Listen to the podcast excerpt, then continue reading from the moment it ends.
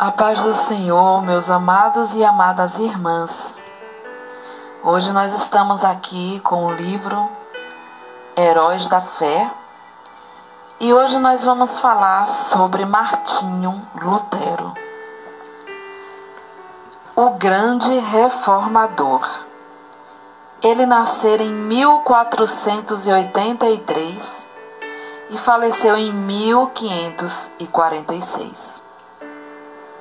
No cárcere, sentenciado pelo Papa a ser queimado vivo, João Rus disse: Podem matar o ganso.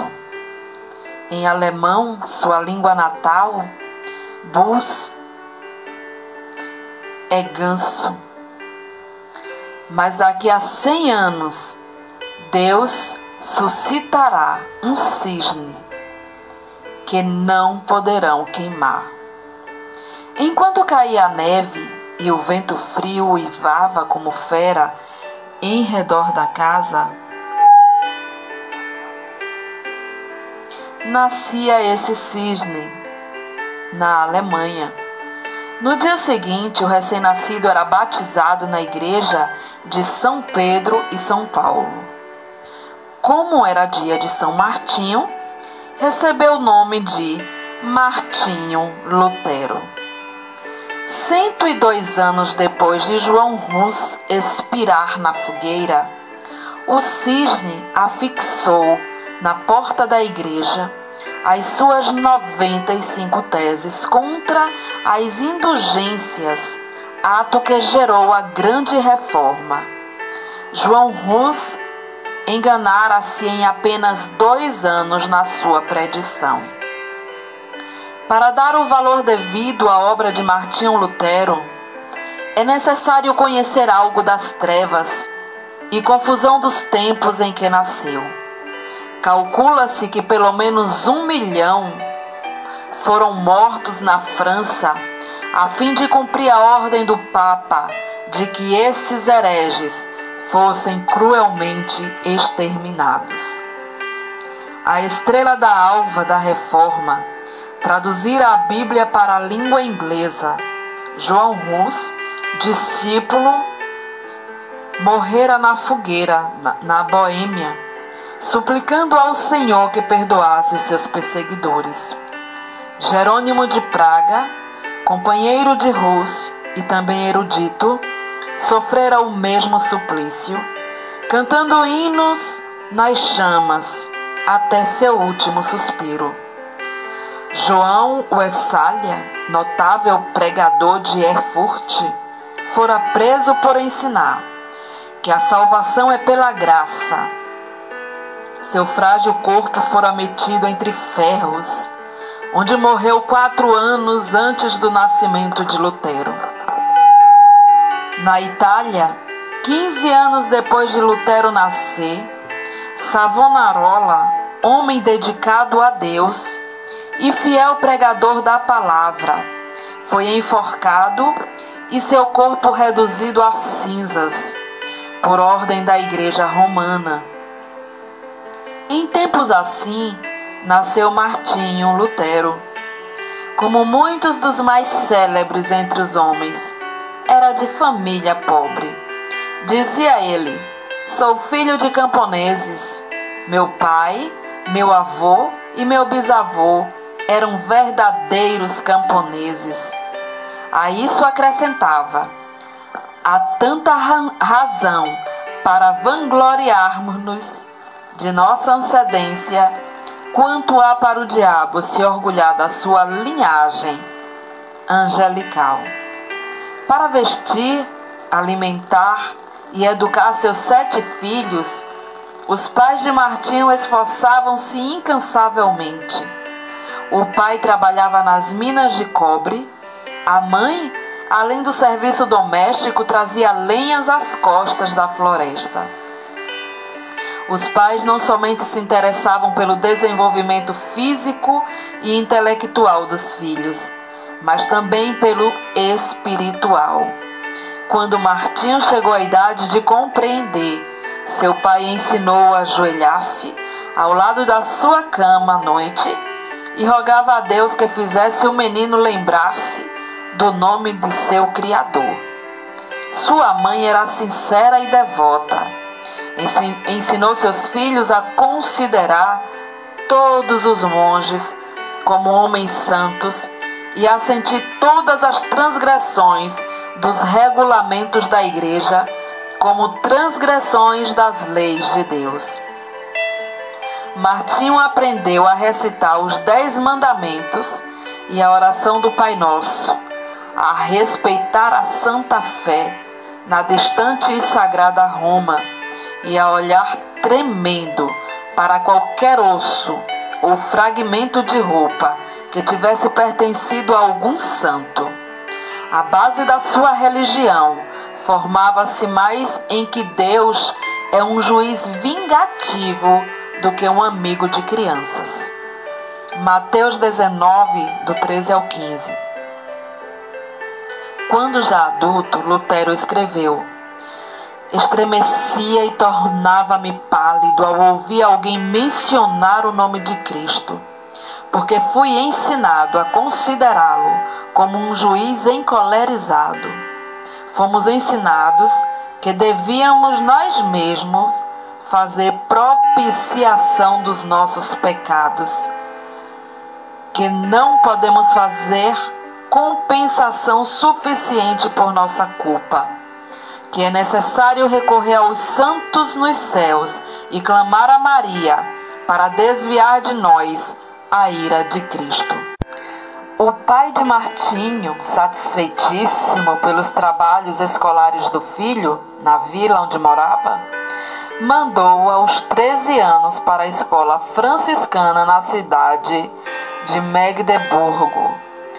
O moço apresentava-se frequentemente no confessionário, onde o padre lhe impunha penitências e o obrigava a praticar boas obras pra, para obter a absolvição. Esforçava-se incessantemente para adquirir o favor de Deus pela piedade. Desejo esse que o levou mais tarde à vida em convento. Para conseguir a sua subsistência em Medburgo, Martinho era obrigado a esmolar pelas ruas, cantando canções de porta em porta. Seus pais, achando que em, em Senac passaria melhor, mandaram-no estudar nessa cidade, onde moravam parentes de sua mãe. Esses parentes, porém, não auxiliaram e o moço continuou a mendigar o pão. Quando estava a ponto de abandonar os estudos e começar a trabalhar com as mãos, certa senhora de recurso, Dona Úrsula Cota, atraída por suas orações na igreja, e comovida pela humildade, pela humilde maneira de receber quaisquer restos de comida nas portas das, das casas, acolheu-o entre a família.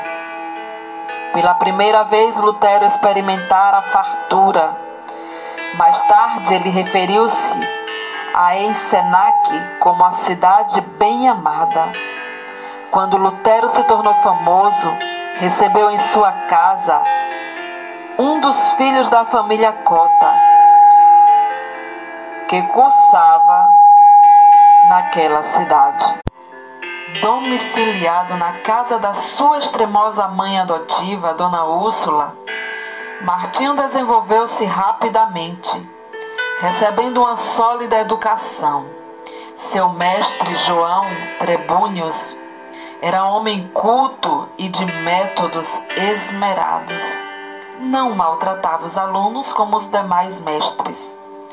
Conta-se que, ao encontrar os moços da sua escola, cumprimentava-os tirando o chapéu, porque ninguém sabia quais seriam dentre eles os doutores, regentes e reis.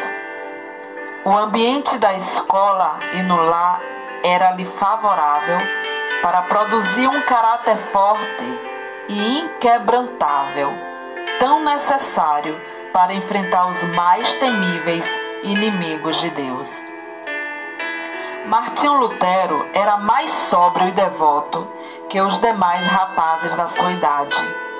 Acerca desse fato, Dona Úrsula, na hora da morte, disse que Deus tinha abençoado o seu lar grandemente desde o dia em que Lutero entrava, entrara em sua casa. Logo depois, os pais de Martinho alcançaram certa abastança. O pai alugou um forno para fundição de cobre e depois passou a possuir mais dois. Foi eleito vereador na sua cidade e começou a fazer planos para educar seus filhos. Mas Martinho nunca se envergonhou dos dias da sua provação e miséria. Antes reconhecia que fora a mão de Deus, dirigindo-o e qualificando-o para a sua grande obra. Como poderia alguém, depois de homem feito, encarar fiel e destacadamente as vicissitudes da vida, se não aprendesse por experiência enquanto jovem? Aos 18 anos, Martinho ansiava estudar numa universidade. Seu pai, reconhecendo a idoneidade do filho, enviou a Erfurt, o centro intelectual do país, onde cursavam mais de mil estudantes. O moço estudou com tanto afinco que no fim do terceiro semestre obteve o grau de bacharel em filosofia com a idade de 21 anos. Alcançou o segundo grau acadêmico e o de doutor em filosofia. Os estudantes, professores e autoridades prestavam-lhe significativa homenagem. Havia dentro dos muros de Erfurt cem prédios que pertenciam à igreja, inclusive oito conventos. Havia também uma importante biblioteca que pertencia à universidade. E ali Lutero passava todo o tempo de que podia dispor. Sempre suplicava fervorosamente a Deus que o abençoasse nos estudos. Dizia ele: Orar bem é a melhor parte dos estudos. Acerca dele escreveu certo colega: Cada manhã ele precede seus estudos com uma visita à igreja e uma prece a Deus. Seu pai, desejoso de que seu filho se formasse em direito e se tornasse célebre, comprou-lhe a caríssima obra Corpus Juris. Mas a alma de Lutero suspirava por Deus, acima de todas as coisas. Vários acontecimentos influenciaram-no a entrar para a vida monástica, passo que entristeceu profundamente seu pai e horrorizou seus companheiros de universidade. Primeiro achou na biblioteca o maravilhoso livro dos livros, a Bíblia completa em latim. Até aquela ocasião, supunha que as pequenas porções escolhidas pela igreja para serem lidas aos domingos constituíssem o todo da palavra de Deus.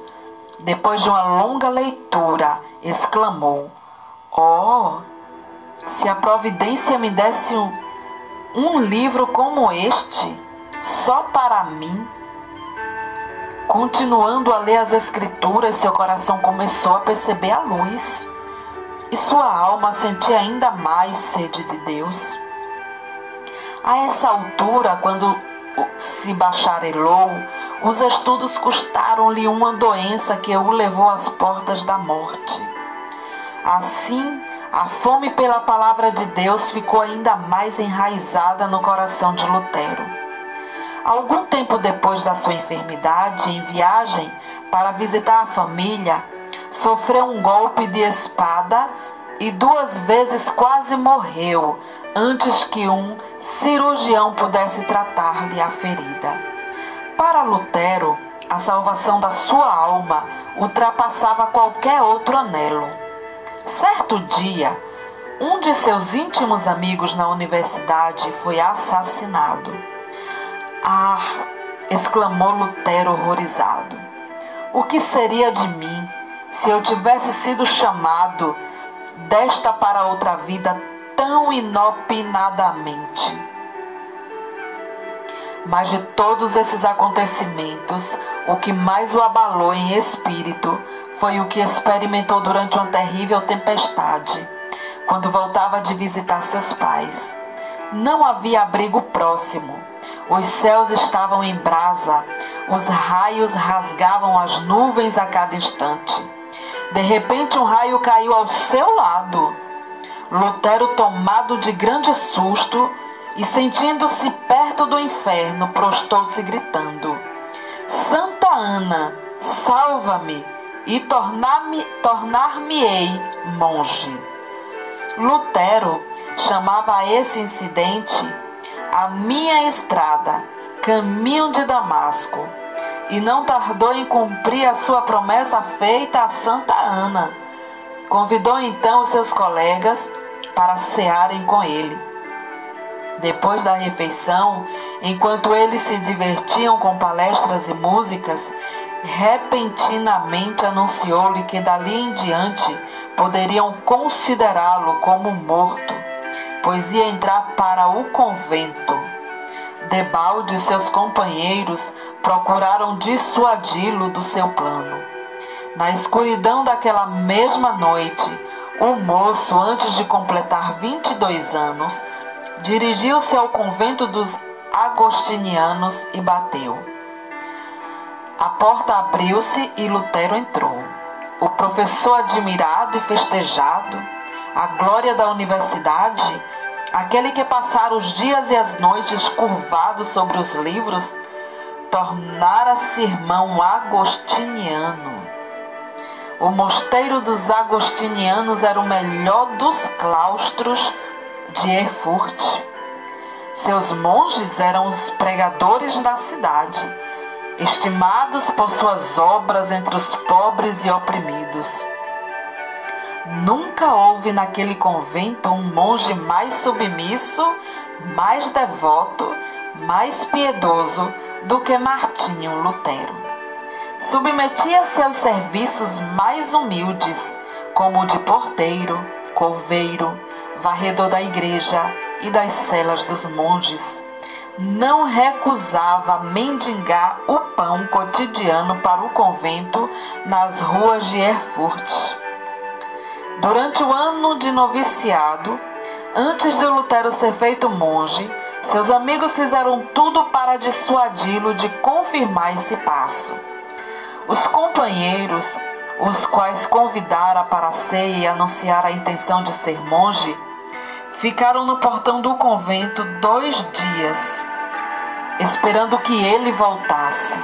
Seu pai, vendo que seus rogos eram inúteis e que todos os seus anelantes planos acerca do filho iam fracassar, quase enlouqueceu. Assim se justificou Lutero. Fiz a promessa a Santa Ana para salvar a minha alma Entrei para o convento e aceitei esse estado espiritual somente para servir a Deus e ser-lhe agradável durante a eternidade. Quão grande, porém, era a sua ilusão! Depois de procurar crucificar a carne pelos jejuns prolongados, pelas privações mais severas e com vigílias sem conta, achou que, embora encarcerado na sua cela, tinha ainda de lutar contra os maus pensamentos.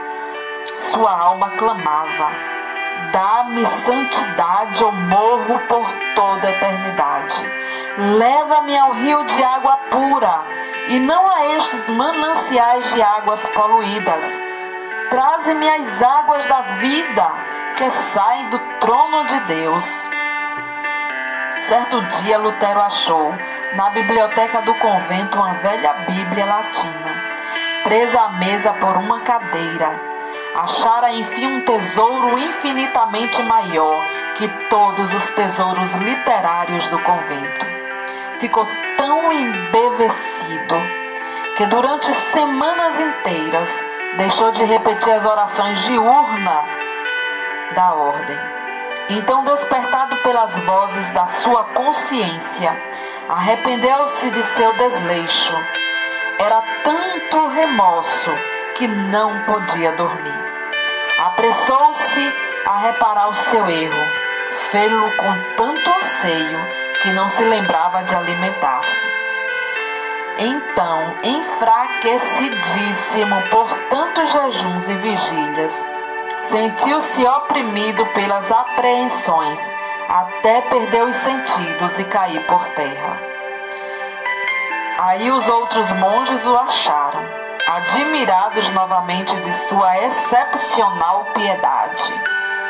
Lutero somente voltou a si e depois de um grupo de coristas o haver rodeado cantando. A suave harmonia penetrou-lhe o coração e despertou seu espírito. Ainda assim lhe faltava a paz perpétua para a sua alma.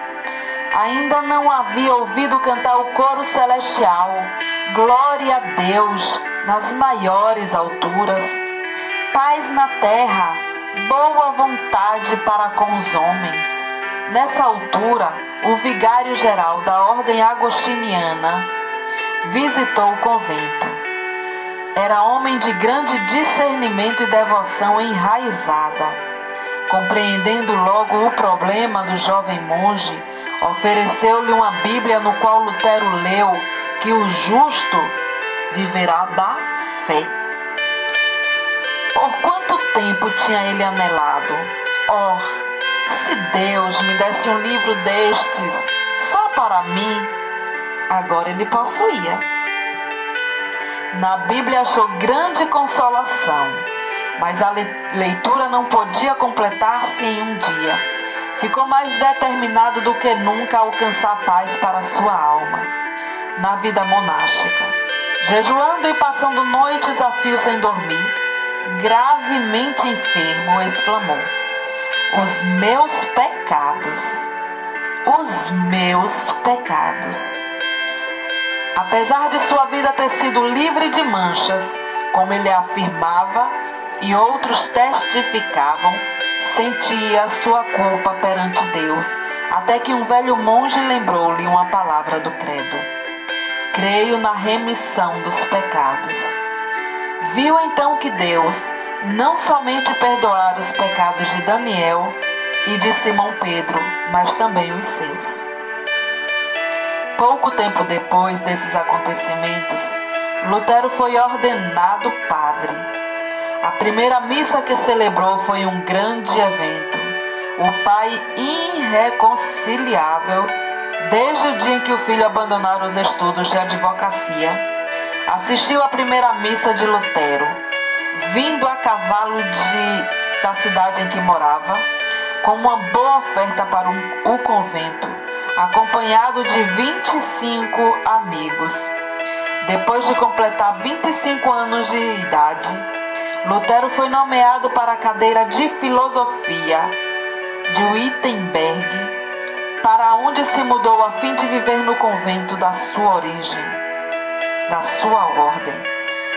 Sua alma, porém, anelava pela palavra de Deus e pelo conhecimento de Cristo.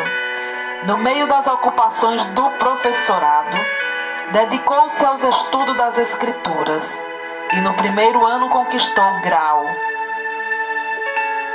Sua alma ardia com o fogo dos céus.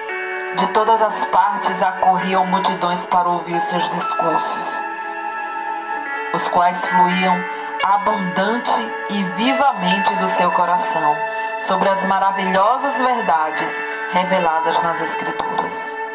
Um dos mais afamados professores, conhecido como Luz do Mundo, disse: Este frade há de envergonhar todos os doutores, há de propalar uma doutrina nova e reformar toda a igreja porque ele se baseia na palavra de Cristo, palavra a qual ninguém no mundo pode resistir e que ninguém pode refutar, mesmo atacando-a com todas as armas da filosofia.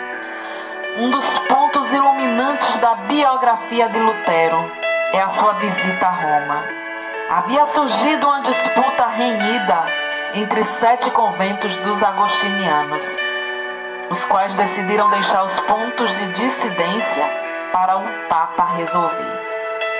Lutero, sendo o homem mais hábil e eloquente, além de altamente apreciado e respeitado por todos os que o conheciam, foi escolhido para representar o seu convento em Roma. Fez a viagem a pé, acompanhado de outro monge. Nesse tempo, Lutero ainda continuava a dedicar-se fiel inteiramente à Igreja Romana. Quando por fim chegaram ao ponto da estrada, onde se avistava a famosa cidade, Lutero caiu em terra e exclamou: Saúdo-te, santa cidade! Os dois monges passaram um mês em Roma, visitando os vários santuários e os lugares de peregrinação. Lutero celebrou missa dez vezes. Lastimou ao mesmo tempo que seus pais ainda não tivessem morrido, a fim de poder resgatá-los do purgatório. Um dia, subindo a santa escada de joelhos, desejando a indulgência que o chefe da igreja prometia por este ato, ressoaram nos seus ouvidos como uma voz de trovão as palavras de Deus. O justo viverá da fé. Lutero ergueu-se e saiu envergonhado. Depois da corrupção generalizada que viu em Roma, sua alma aderiu à Bíblia mais que nunca. Ao chegar novamente ao seu convento, o vigário geral insistiu em que desse os passos necessários para obter o título de doutor, com o qual teria o direito de pregar. Lutero, porém, reconhecendo a grande responsabilidade perante Deus e não querendo ceder, disse: Não é de pouca importância que o homem fale em lugar de Deus. Ah, Senhor doutor, fazendo isso me tirais a vida. Não resistirei mais que três meses.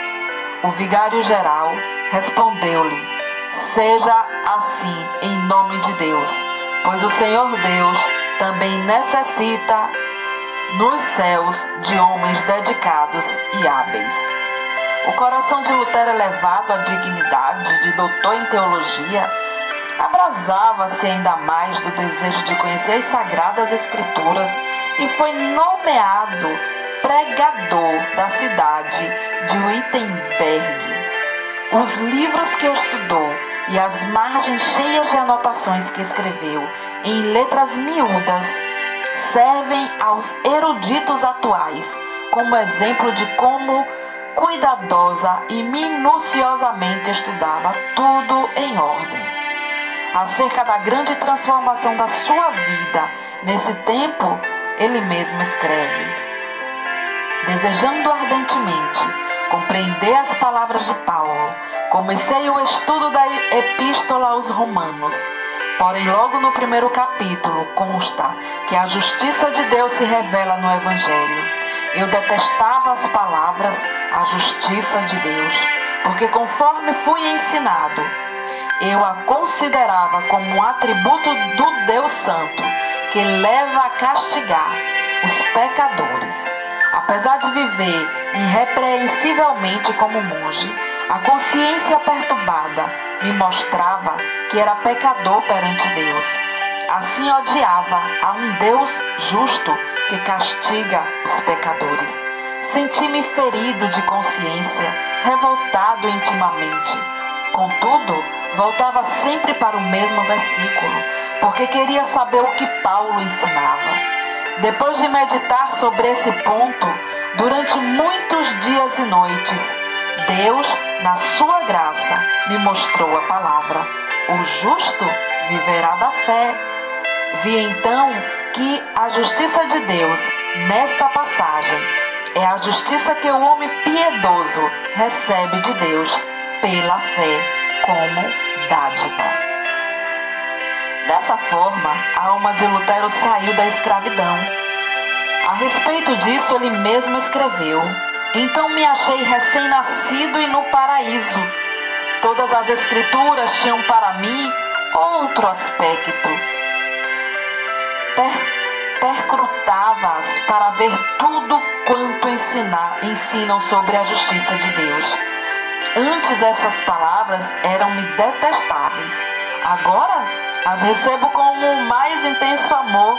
A passagem me servia como a porta do paraíso. Depois dessa experiência, pregava diariamente em certas ocasiões, pregava até três vezes ao dia, conforme ele mesmo conta. O que o pasto é para o rebanho, a casa, do, a casa para o homem, o ninho para o passarinho, a penha para a cabra montês, o arroio para o peixe, a Bíblia é para as almas fiéis. A luz do Evangelho, por fim, tomar o lugar das trevas, e a alma de Lutero abrasava por conduzir seus ouvintes ao Cordeiro de Deus que tira todo o pecado. Lutero levou o povo a considerar a verdadeira religião não como uma mera profissão ou sistema de doutrinas, mas como vida em Deus. A oração não era mais um exercício sem sentido, mas o contato do coração com Deus, que cuida de nós com amor indizível. Nos seus sermões, Deus revelou seu próprio coração a milhares de ouvintes por meio do coração de Lutero. Convidado a pregar durante uma convenção dos agostinianos, não deu uma mensagem doutrinal de sabedoria humana, como se esperava, mas fez um discurso ardente contra a língua maldizente dos monges. Os agostinianos, levados pela mensagem, elegeram-no diretor sobre onze conventos. Lutero não somente pregava a virtude, mas praticava, amando verdadeiramente o próximo. Nesse tempo, a peste vinda do Oriente visitou Wittenberg. Calcula-se que a quarta parte do povo da Europa, inclusive a metade da população alemã, foi ceifada pela morte. Quando professores e estudantes fugiram da cidade, instaram que Lutero fugisse também. Porém, ele respondeu: Para onde hei de fugir? O meu lugar é aqui. O dever não me permite ausentar-me do meu posto até que aquele que me mandou para aqui me chame.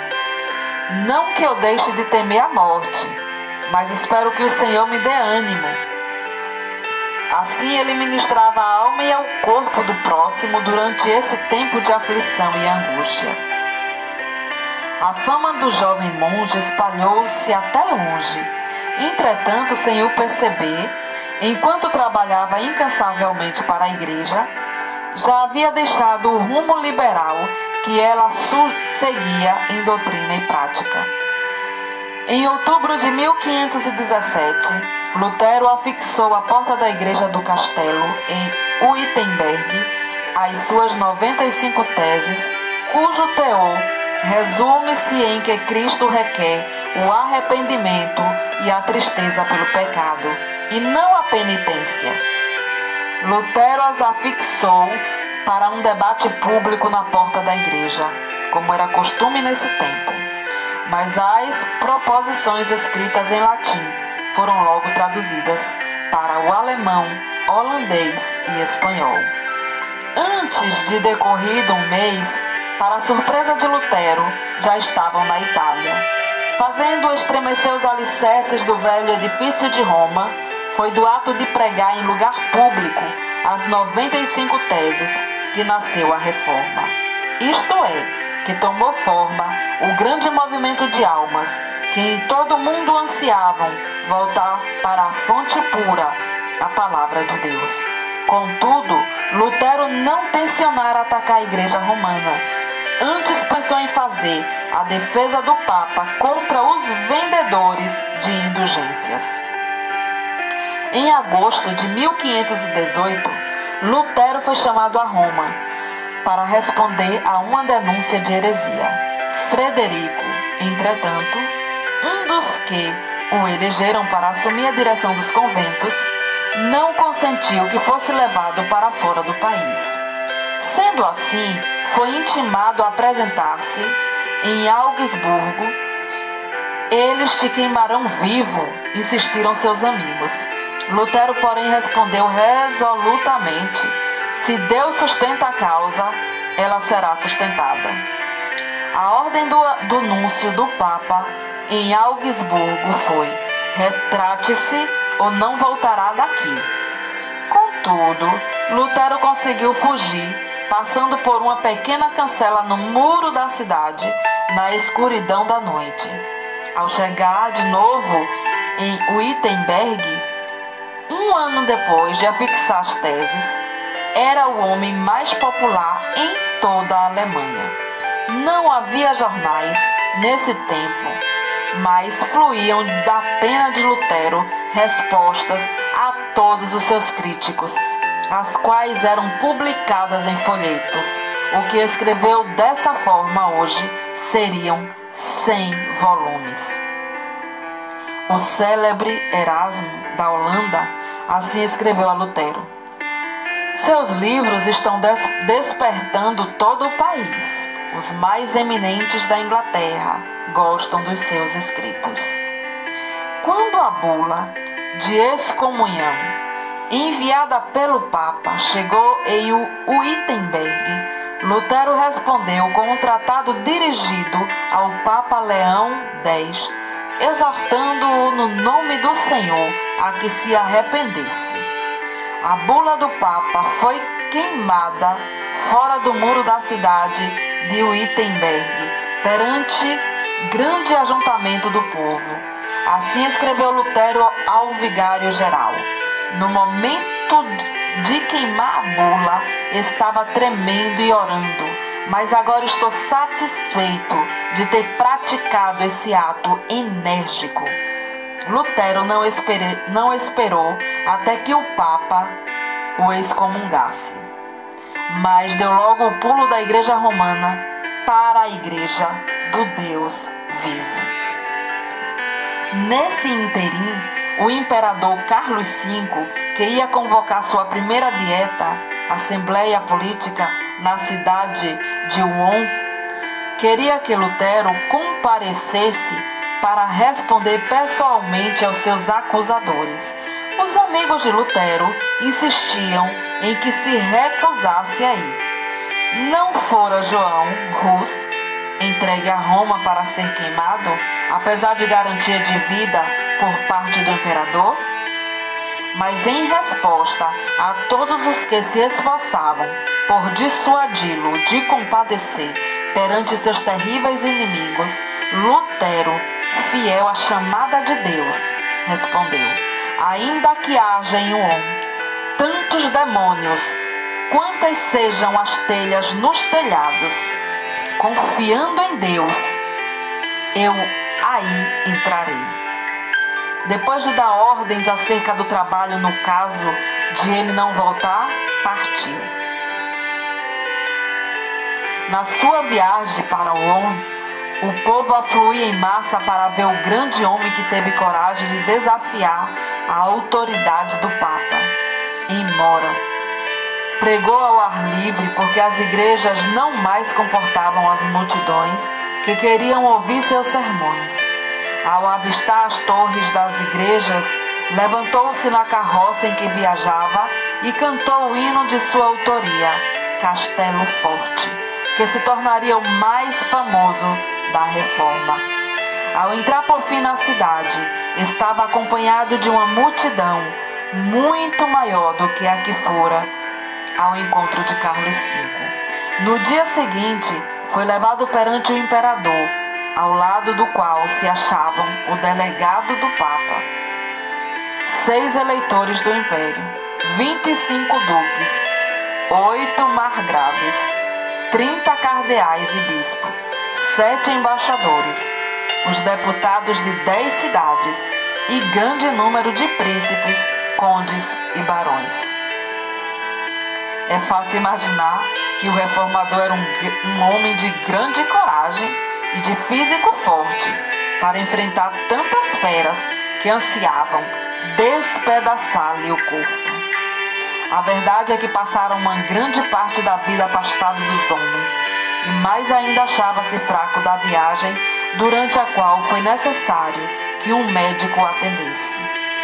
Entretanto, mostrou-se corajoso, não em sua própria força, mas no poder de Deus.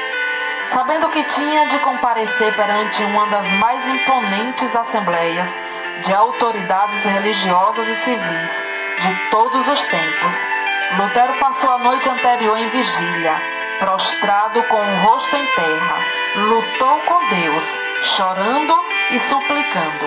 Um dos, um dos seus amigos ouviu orar assim: Ó oh Deus Todo-Poderoso, a carne é fraca, o diabo é forte.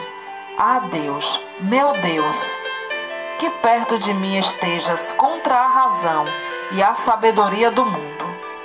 Falo, pois, somente tu o podes fazer. Não é a minha causa, mas sim a tua.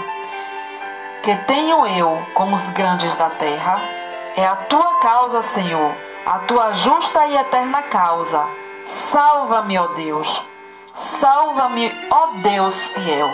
Somente em ti confio, ó Deus, meu Deus. Vem, estou pronto a dar, como um cordeiro, a minha vida. O mundo não conseguirá prender a minha consciência, ainda que esteja cheio de demônios. E se o meu corpo tem de ser destruído, a minha alma te pertence e estará contigo eternamente.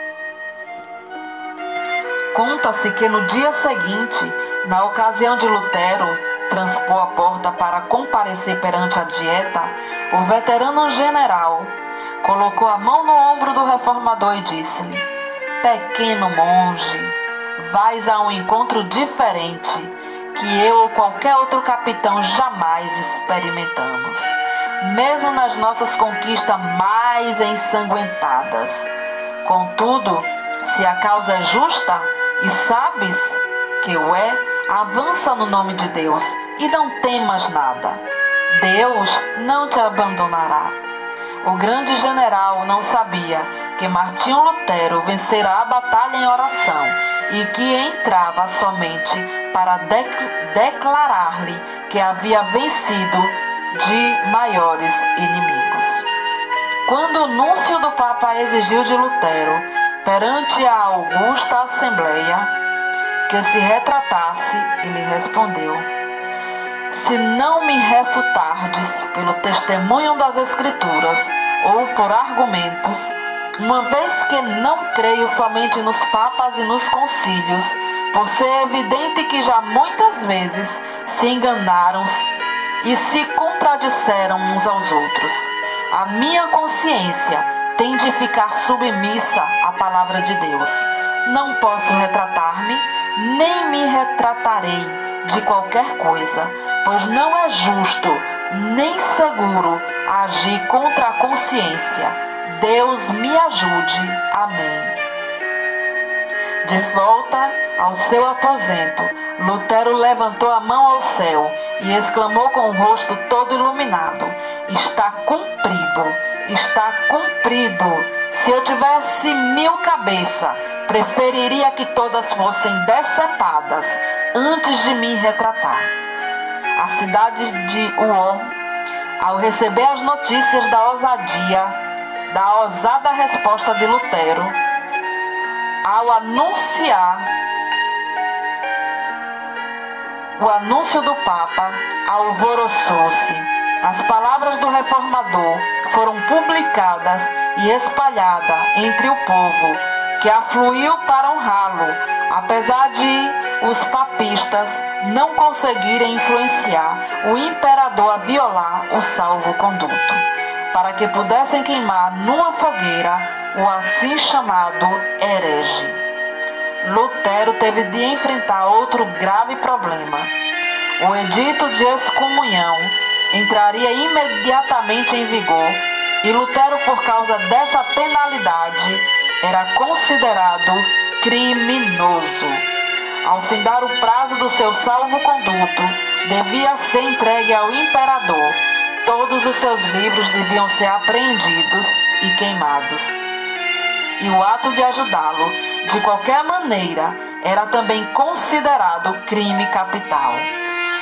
Mas para Deus é fácil cuidar dos seus filhos. Lutero, regressando a Wittenberg, foi repentinamente rodeado num bosque por um bando de cavaleiros mascarados que, depois de despedirem as pessoas que o acompanhavam, conduziram-no alta noite ao castelo de, Watt, de Watburgo, perto de Eisenach. Isso foi um estratagema do príncipe da Saxônia para salvar Lutero dos inimigos que planejavam assassiná-lo antes de chegar à casa. No castelo, Lutero passou muitos meses disfarçado. Usou o nome de Cavaleiro Jorge e foi tido como morto.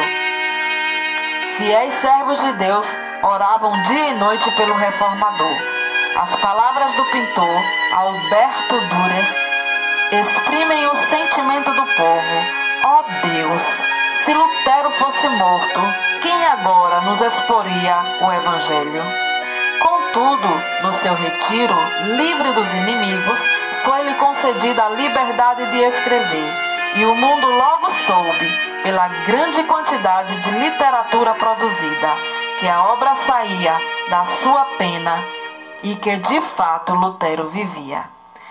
O reformador conhecia bem o hebraico e o grego, e em três meses tinha vertido todo o Novo Testamento para o alemão. Em poucos meses mais, a obra estava impressa e nas mãos do povo. Cem mil exemplares foram vendidos em 40 anos. Além das 52 edições impressas em outras cidades, era circulação imensa para aquele tempo, mas Lutero não aceitou um centavo de direitos. A maior obra de toda a sua vida, sem dúvida, fora a de dar ao povo alemão a Bíblia na sua própria língua. Depois de seu retorno ao Wittenberg, já existiam outras traduções, mais escritas numa forma de alemão latinizado que o povo não compreendia. A língua alemã desse tempo era um agregado de dialetos, mas Lutero, ao traduzir a Bíblia, deu ao povo a língua que serviu depois a homens como Goethe e Schiller na elaboração de suas próprias obras. O êxito de Lutero em traduzir as Sagradas Escrituras para o uso dos mais humildes verifi, verifi, verifica-se no fato de que depois de quatro séculos sua tradução permanece como a principal. Outra coisa que contribuiu para o êxito da tradução de Lutero é que ele era erudito em hebraico e grego e traduziu direto das línguas originais. Contudo, o valor da sua obra não se baseia tão somente em seus indiscutíveis dotes literários. O que lhe conferiu realidade foi que o reformador conhecia a Bíblia como ninguém podia conhecê-la. Sem primeiro sentir a angústia eterna e achar nas Escrituras a verdadeira e profunda consolação. Lutero conhecia intimamente e amava com, sincer, com sinceridade o autor do livro. O resultado foi que o seu coração abrasou-se com fogo e poder do Espírito Santo. Foi esse o segredo de ele traduzir tudo para o alemão em tão pouco tempo. Como todos sabem, a fortaleza de Lutero e da reforma foi a Bíblia. Escreveu de Wartburgo para o seu povo em Wittenberg. Jamais em todo o mundo se escreveu um livro mais fácil de compreender do que a Bíblia. Comparado aos outros livros, é como o sol em contraste com todas as demais luzes. Não vos deixeis levar e abandoná-la sob qualquer pretexto da parte deles. Se vos afastardes dela por um momento, tudo estará perdido. Podem levar-vos para onde quer que desejem. Se permanecerdes com as Escrituras, sereis vitoriosos. Depois de abandonar o hábito de monge, Lutero resolveu deixar por completo a vida monástica, casando-se com Catarina, freira, que também saíra do claustro, por ver que tal vida é contra a vontade de Deus. O vulto de Lutero, sentado ao lume, com a esposa e seis filhos que amava ternamente, inspira os homens mais que o grande herói ao apresentar-se perante o legado de Augsburgo. Nos cultos domésticos, a família rodeava um harmônico com o qual louvavam a Deus juntos. O reformador lia o livro que traduzira para o povo e depois louvavam a Deus e oravam até sentirem a presença divina entre eles. Havia entre Lutero e sua esposa profundo amor de um para com o outro. São de Lutero essas palavras: Sou rico, Deus me deu a minha freira e três filhos. Não me importo das dívidas. Catarina paga tudo.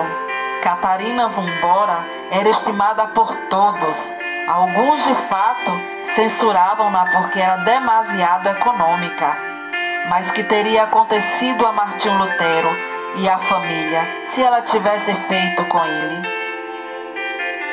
Dizia-se que ele, aproveitando-se da doença dela, cedeu o seu prato de comida a certo estudante que estava com fome.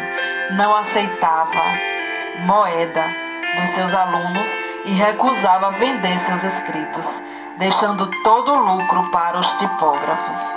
Nas suas meditações sobre as Escrituras, muitas vezes se esquecia das refeições. Ao escrever o comentário sobre o Salmo 23, passou três dias no quarto comendo somente pão e sal.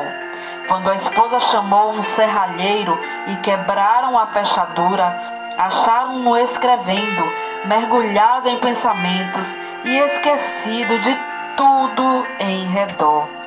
É difícil concebermos a magnitude das coisas que devemos atualmente a Martinho Lutero. O grande passo que deu para que o povo ficasse livre para servir a Deus. Como ele mesmo ensina, está além da nossa compreensão. Era grande músico e escreveu alguns dos hinos mais espirituais cantados atualmente compilou o primeiro inário e inaugurou o costume de todos os participantes dos cultos cantarem juntos. Insistiu em que não somente os do sexo masculino, mas também os do feminino fossem instruídos, tornando-se assim o pai das escolas públicas. Antes dele, o sermão nos cultos era de pouca importância, mas Lutero fez do sermão a parte principal do culto. Ele mesmo serviu de exemplo para acentuar este costume. Era pregador de grande porte, considerava-se como sendo nada, mas a mensagem saía ali do íntimo do coração e o povo sentia a presença de Deus. Pregou em um auditório de 25 mil pessoas na praça pública. Calcula-se que tem escrito 180 volumes na língua materna e quase um número igual em latim. Apesar de sofrer de várias doenças, sempre se esforçava dizendo: Se eu morrer na cama, será uma vergonha para o Papa. Os homens geralmente querem atribuir o grande êxito de Lutero à sua extraordinária inteligência e aos seus destacados dons. O fato é que Lutero também tinha o costume de orar horas a fio. Dizia que se não passasse duas horas de manhã orando, receava que Satanás ganhasse a vitória sobre ele durante o dia. Certo biógrafo seu escreveu: O tempo que ele passa em oração produz o tempo para tudo o que faz. O tempo que passa com a palavra vivifica, vivificante enche-lhe o coração até transbordar em sermões, correspondência e ensinamentos.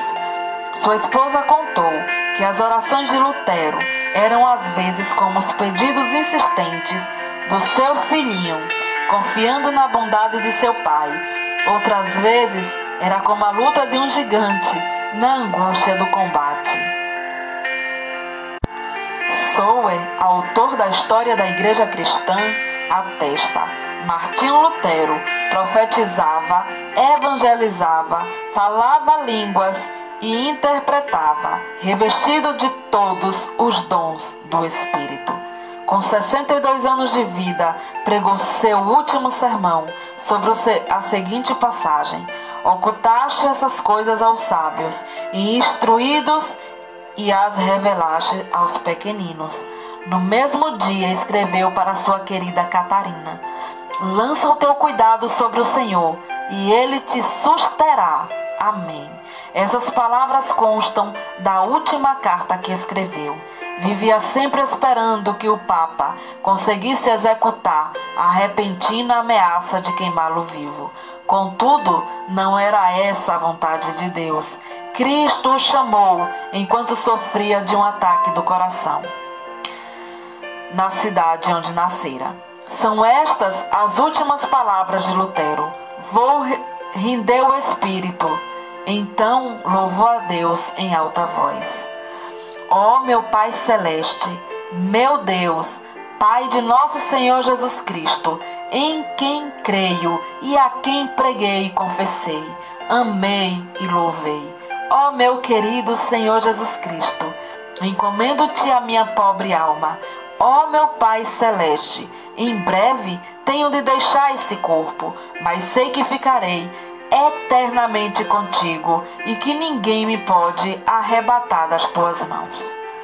Então, depois de recitar João 3,16, três vezes repetiu as palavras: Pai, em tuas mãos entrego o meu espírito, pois tu me resgataste, Deus fiel.